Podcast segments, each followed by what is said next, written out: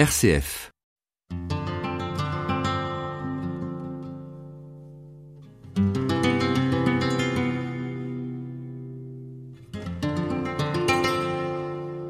Je vous vois arriver euh, là au sanctuaire, vous êtes devant, devant la basilique, vous avez le bâton de marche.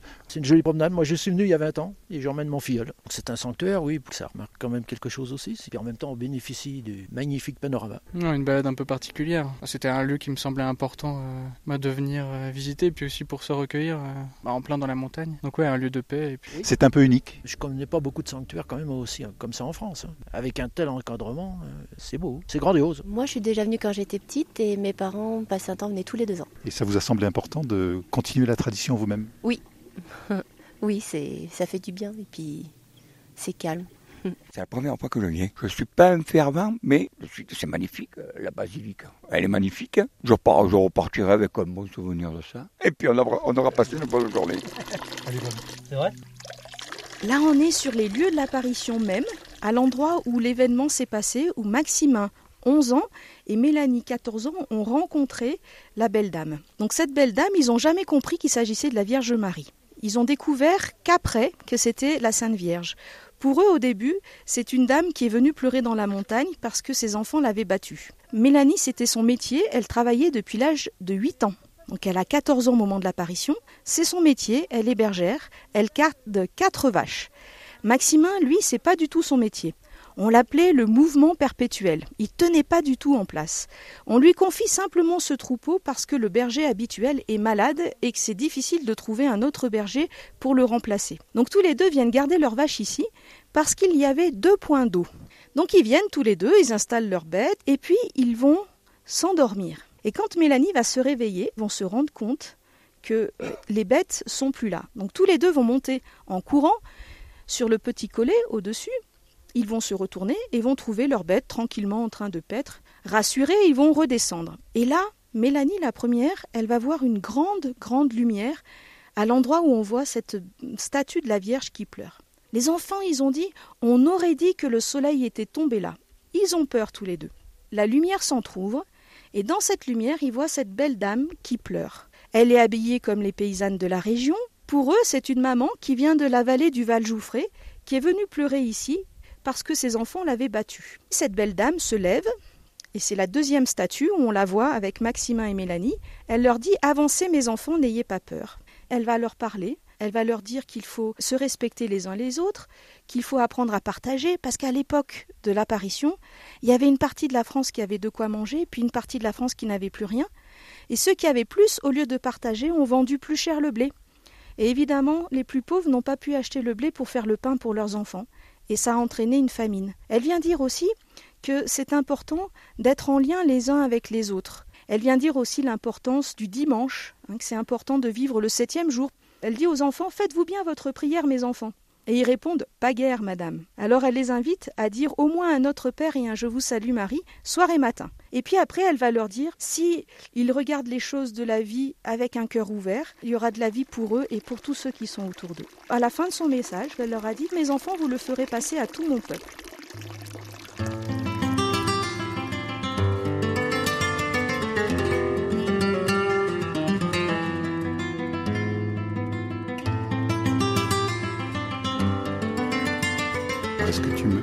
Ce que, ce que tu vois là devant toi trois statues de Marie. C'est un petit garçon et une petite fille. Ils sont juste devant Marie. Les filles, elles sont en robe. Le garçon, il est en veste. Et euh, aussi, il a un chapeau. Je vois Marie qui a les mains sur ses yeux, donc j'imagine qu'elle pleure. Bah, elle a une grande robe. Sur sa tête, euh, elle a un espèce de chapeau avec euh, plein de roses autour de sa tête. Il y a des chaînes. Voit une croix avec euh, le marteau et les tenailles. Et il y a Jésus et elle pleure. Père Michel, nous sommes dans la basilique. Dans la basilique, euh, moi ce qui me frappe, euh, c'est la présence de ce Christ Pantocrator, donc une œuvre assez monumentale d'Arcabas. Comment on pourrait la décrire? Moi je la trouve très, très sévère de là où on est. On est au fond, au fond de la basilique. Quand on est ici au fond, il nous paraît sévère. Mais si on fait l'expérience d'avancer, plus on avance, plus on le voit adouci. Et quand on se retrouve juste sous lui, de l'autre côté de l'autel, alors là, on voit un Christ qui nous regarde d'une manière pitoyée, je dirais. Donc on avance, on, va arriver au, milieu de la basilique. Ce Christ, quand on était au fond, euh, on distinguait très peu même les traits de son visage. Là, on commence à le distinguer. On... voit toujours ses yeux qui nous regardent. Quand on est ici au milieu de la basilique, on a encore l'impression des yeux qui nous surveillent, qui nous jugent. Mais si on va juste déjà au marché du cœur, on va le voir encore autrement. Alors moi, ce qui me frappe aussi, c'est les, mains. Ces deux mains ne sont pas les mêmes. Les bras ouverts, tendus, comme pour recevoir les pèlerins. Mais quand on regarde bien les deux mains, sa main droite, une main bien droite qui commande, qui ordonne. Comme Jésus a dit plusieurs fois dans l'Évangile, mon commandement, le voici. C'est vraiment le militaire. L'autre main, c'est une, elle est courbée, une main de compassion, comme pour venir prête à nous, nous entourer. Ce que je te demande avec la main droite, c'est difficile, mais tu peux compter sur moi avec l'autre main. Je suis là pour t'aider, pour t'encourager. Donc là, on est vraiment plus près, on ne peut pas être plus près. Alors là, vraiment, il ne nous juge plus. Il nous regarde toujours, hein, mais penché sur nous, comme pour euh, pas nous surveiller, comme une maman ou un papa très attentif de son petit enfant. Ici, on est dans la basilique. il y a un autre lieu très important dans le sanctuaire, c'est la chapelle de la rencontre. On va y aller. Alors ici, on est dans la chapelle de la rencontre. Changement radical d'ambiance par rapport à la basilique.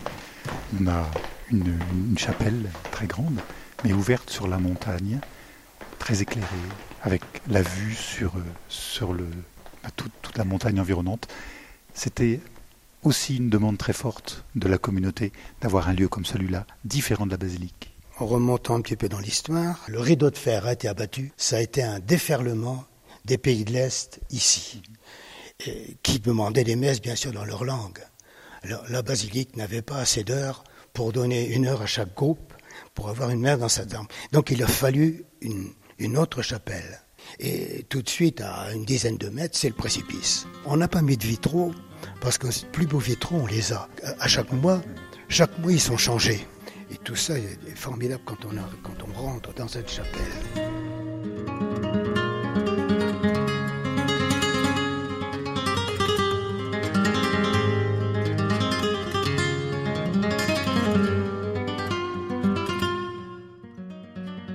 Je suis père de la Salette, père Anthony Scalba, et je viens de Bologne, recteur de la, de la basilique du sanctuaire. Quelle est l'importance de ce lieu-là pour la congrégation des prêtre de la Salette. Pour nous, c'est le berceau, dans ce sens que, euh, après l'apparition, une fois reconnu de, la part de l'Église, de l'évêque de Grenoble, le sanctuaire a commencé à vivre et c'est au service de ce lieu qu'est surgi la congrégation des missionnaires de la Salette et après aussi la congrégation des serfs de la Salette. Alors vous dites que c'est une maison essentielle pour l'ensemble de la congrégation. Où est-ce qu'on retrouve des, des, missionnaires de la Salette dans le monde? Nous sommes congrégation dans le nombre, c'est 900, autour de 960 50 missionnaires. Nous sommes maintenant dans 31 pays. Toujours euh, dans, notre vie, dans notre pastoral, on fait référence euh, à ces événements, au message de la salette, parce que ça nous permet de d'actualiser l'évangile et aussi euh, l'actualité des, des messages là où nous sommes dans le pays. Est-ce que ça veut dire que ce message est actuel pour les temps d'aujourd'hui, mais aussi sur l'ensemble du, du, monde Si le message est vrai, si Vierge Marie est venue ici pour nous dire les choses importantes, alors cette, cette vérité, ou cette vérité est toujours actuelle euh, partout dans le monde. La congrégation est internationale, donc dans de nombreux pays du monde, mais ici même à La Salette, c'est une communauté très internationale. Oui, regardez, nous sommes dix pères de La Salette ici, et huit nationalités. Ça nous permet d'apporter de, nos expériences de nos provinces, de nos églises. Et ici, on retrouve euh, vraiment les, pèlerins de tout le monde. Alors, on, est, je pense, grâce à ça, plus sensible, plus, plus ouvert aussi vers les autres. Universalité de l'Église ici, nous avons vraiment sur place. Référence à, à, à l'apparition au message de, de, la Salette, et à la réconciliation, Et ce sont les réalités toujours actuelles. Mais nous, nous comme le Père de la Salette, on, on donne cet, cet, accent particulier. Que je pense que, que c'est aussi visible. Hein, dans, dans les, ce, ce, sont les autres qui nous disent qu'il y a quelque chose que, que nous apportons à la vie, à la pastorale de, de l'Église là où nous sommes. Quelle est la mission principale finalement que vous vivez ici au sanctuaire auprès de gens qui viennent avec des motivations complètement euh, différentes, très très variées en tout cas? Je pense que Marie, comme, comment elle est venue ici, sa façon de, de les, enfants, toute sa pédagogie, c'est merveilleuse.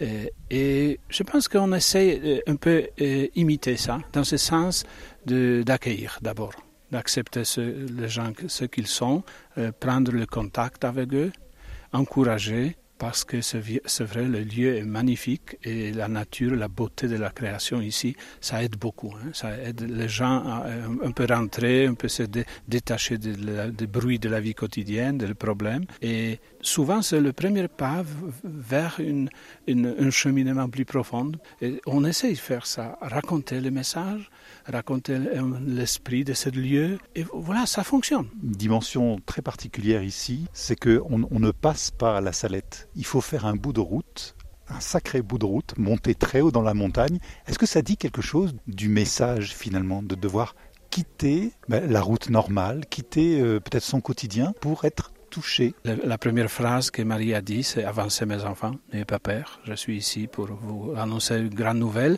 Alors, ce mouvement, c'est s'approcher, quitter les, là où, nous sommes pour avancer.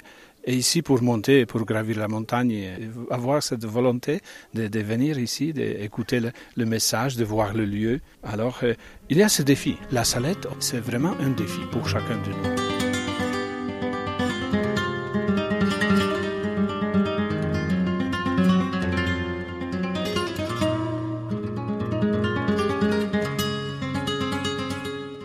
Je m'appelle Fabien Grusson-Meyer, euh, je suis responsable des bénévoles ici euh, au sanctuaire de Notre-Dame de la Salette depuis euh, le mois de mars. Vous pouvez nous expliquer où on se trouve? Alors nous sommes au snack bar. C'est une particularité du sanctuaire de la Salette, mis à part les bâtiments du sanctuaire, il n'y a rien d'autre. Absolument. Alors nous avons également euh, des activités euh, annexes ici à la, à, au sanctuaire, notamment le magasin qui euh, fédère pas mal de, pas mal de passages, hein, les pèlerins qui, après leur, leur, leur, séjour ici ou leur passage ici, repartent avec un souvenir. Combien de salariés, combien de bénévoles en haute saison? Nous sommes 37 et bien sûr les bénévoles viennent en complément apporter leur, leur expertise, leur, leur bon cœur. actuellement, on est entre 115 et 130 bénévoles qui viennent donc appuyer ces 37 salariés. Combien de personnes passent? C'est combien de chambres, combien de, de, de lits possibles 600 couchages répartis sur des chambres de diverses capacités. Le passage, la prévision, j'allais dire, elle est un peu au jour le jour. Alors vous nous avez proposé un café, on va le boire ce café et puis on va continuer à discuter.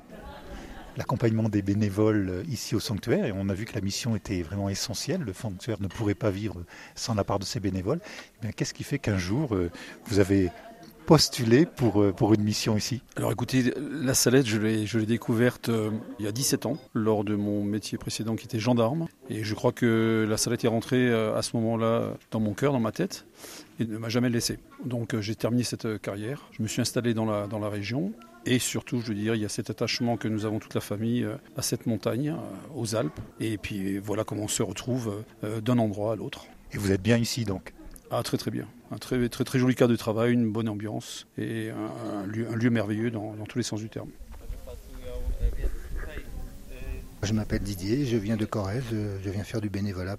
Alors là, on est dans, dans la basilique et vous aidez à disposer les cierges. C'est quelque chose d'important pour les voyageurs, les pèlerins qui passent ici, de mettre un cierge. Oui, très important parce que ce sont des intentions de prière souvent et notre rôle est d'accueillir les pèlerins et puis de leur permettre d'allumer ces, ces, cierges, les réallumer dans la journée parce que souvent ils s'éteignent et donc c'est une continuité par rapport à leur, leur démarche. Donc on est là pour leur continuité et puis aussi pour partager avec eux. Chacun vient avec des intentions très particulières, même parfois des, des moments très personnels par rapport à quelques souffrances qu'ils ont pu vivre. Je crois que ce moment ici est un moment de partage et de communion aussi quelque part. Et vous, votre mission de bénévole, vous la sentez vraiment comme étant au service de, de tous ces gens qui passent ah oui, ça c'est vraiment le choix que je fais. J'ai demandé, moi, effectivement, en tant que bénévole, être un, un, endroit où je suis dans le partage avec les gens.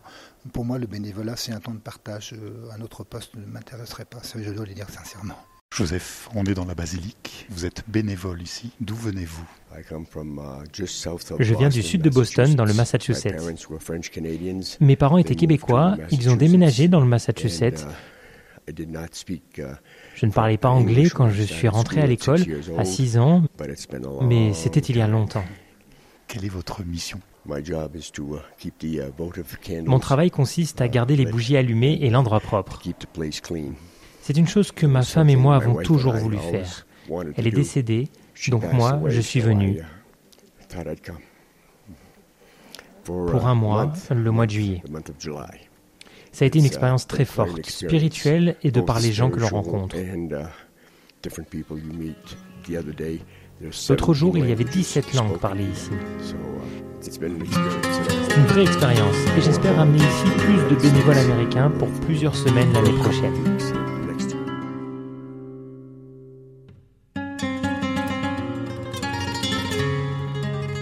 Alors, sœur Sophie, vous êtes en charge de, de ce nouveau lieu un lieu totalement rénové. Est-ce que vous pouvez nous, le présenter, nous le décrire? En fait, c'est un lieu qui, qui existait depuis 25 ans et euh, qui, depuis quelques années, est l'accueil enfant et l'accueil jeune. Et depuis le mois de septembre, nous étions sur un projet avec le président de l'association pour essayer de monter un accueil jeune et enfant, un lieu adapté aux familles. Est-ce que ça veut dire que depuis quelque temps, donc avec ce nouveau lieu, ce lieu rénové, il y a une volonté de, de la mission, de la pastorale du, du sanctuaire de, de s'adresser davantage, peut-être qu'auparavant, euh, vers les, les familles et les enfants oui, et de leur euh, apporter quelque chose qui corresponde à leurs besoins et à leurs attentes. Donc on est à l'écoute de ce que chacun a besoin. On fait un bout de chemin avec, avec euh, les parents et les enfants. Mm. Le message, quand on le lit la première fois, il est peut-être un peu aride pour, pour un enfant. Mm. Comment bah, les équipes de bénévoles, vous-même, vous arrivez à, à faire découvrir quand même quelque chose pour un enfant d'aujourd'hui? Alors pour les enfants d'aujourd'hui, ils sont souvent euh, assez euh, connectés, on, dirait avec les, tablettes, etc. Là, on va leur proposer des jeux qui sont, euh, qui vont les faire bouger, qui vont les faire manipuler des objets, en particulier le tableau avec les magnettes où ils doivent dessiner la montagne et repositionner les personnages de, de la salette pour raconter l'événement. On a les jeux de loi, les jeux de piste, la chasse au trésor qui permettent aux familles de vivre une activité ensemble, un jeu ensemble. On a aussi le temps de, découverte sur les lieux de l'apparition. Moi, j'aime beaucoup euh, accompagner les enfants et les familles sur le lieu, leur expliquer ce qui s'est passé, euh, comment euh, et Mélanie ont fait cette belle rencontre. Et souvent, surtout quand j'ai les tout petits, je finis au musée devant les vêtements de Maximin et Mélanie et pour leur montrer qui ils étaient avec leur vrai visage, puisqu'il y a les photos.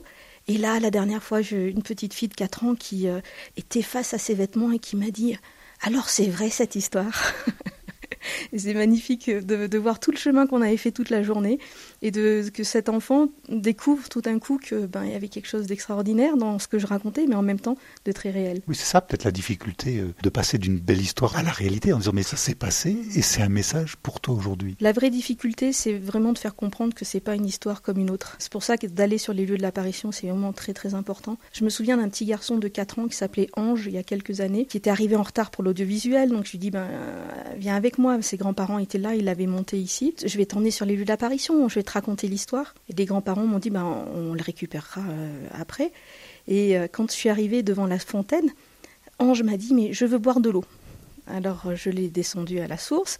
Il a distribué de l'eau à tous ceux qui étaient autour de lui. Puis après seulement, quand tout le monde a eu bu, il a bu son verre d'eau. Puis après, on a été sur les lieux de l'apparition. Et quand ses grands-parents sont venus le chercher, sa grand-mère lui a dit Mais qu'est-ce que tu as fait? Et la première réponse qu'il a eue, c'est euh, j'ai bu de l'eau. Ah bon, et pourquoi tu as bu de l'eau? Pour que Marie me guérisse. En fait, ce que je savais pas, c'est que ce petit garçon était malade et que ses grands-parents l'avaient monté ici pour le confier à la, Vierge. Ils avaient dû lui dire que l'eau était euh, une source de, vie euh, et, que Marie pouvait faire quelque chose pour lui. Et ce que j'ai trouvé très beau, c'est qu'avant de boire de l'eau pour lui-même, il en est distribué à tous ceux qui étaient autour de la fontaine.